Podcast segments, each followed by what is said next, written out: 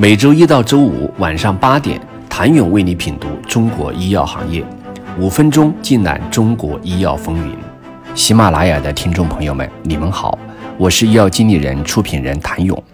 尽管疫情期间有莲花清瘟、血必净等中药爆火，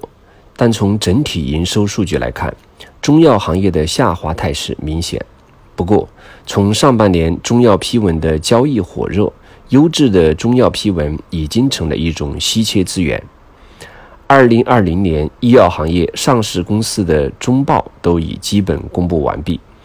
三百四十九家医药上市公司上半年医药行业上市公司营业收入同比增长百分之三点三，利润总额同比增长百分之十四点一一，归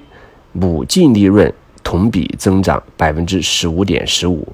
百分之四十三的公司实现了收入正的增长，百分之四十六的公司实现了扣非净利润正增长。但二零二零年上半年，A 股七十家中药上市企业中，只有十九家实现了营收增长，营收同比增长率中位数为负百分之八点三二。这意味着超过三分之二的企业营收同比下滑，最高同比下滑达到了百分之七十七点一二。再看净利润，上半年七十家企业中仅有二十三家实现了净利润同比增长，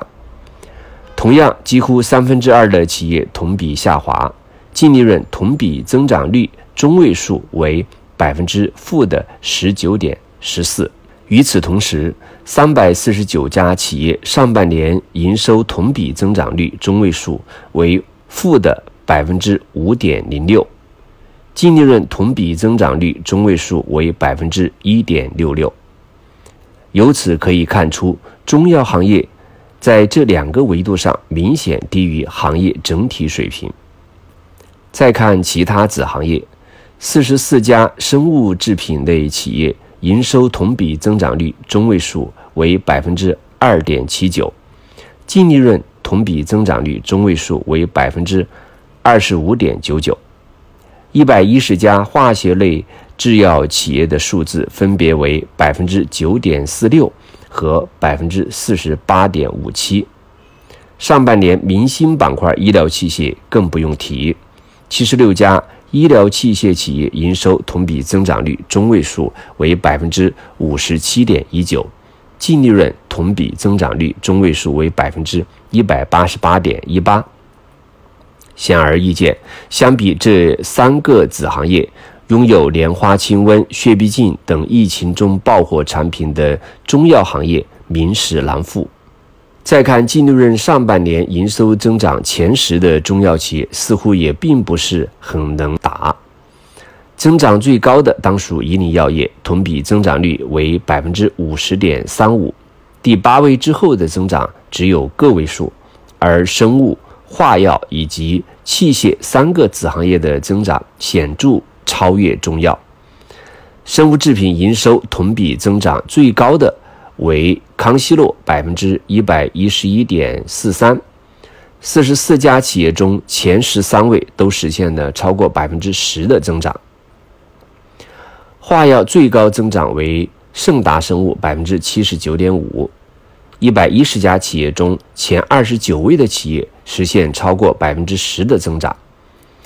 医疗器械类企业们更不用说，增长最高的盛香生物。达到了百分之一千一百五十九点三九的增长，七十七家企业中，四十二家企业超过增长了百分之十。但有趣的现象是，中药批文交易市场的活跃是实打实的，人们对中药市场还是信心满满，而政策变化是市场活跃的导火索。业内人士分析，卖掉中药批文的企业主要有几种考虑。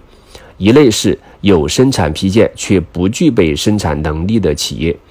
希望通过批文的流通可以减少再注册等费用开销；另一类是不擅长产品销售的企业，以往本身产品的销量就比较少；还有一些企业则希望通过出售中药批文来回笼资金。对很多生产企业而言，购买中药批文更像进行一种合理稳定的业务配置，将目光投向中药批文的买家不只有生产企业。过去从事销售的团队和个人参与中药生产批文交易的热情同样很高。总的来说，中药中医保产品、独家产品的定价权更大，细分领域同样是交易中定价的重要考量。在降脂、降压等化药有明显优势的领域，中药批文的价格往往不高，而儿科、妇科能定更出高的价格。作为稀缺资源的优质中药批文，价格只会越来越贵。谢谢您的收听。想了解更多最新鲜的行业资讯、市场动态、政策分析，请扫描二维码或添加医药经理人微信公众号“医药经理人”——医药行业的新闻与资源中心。我是谭勇，明天见。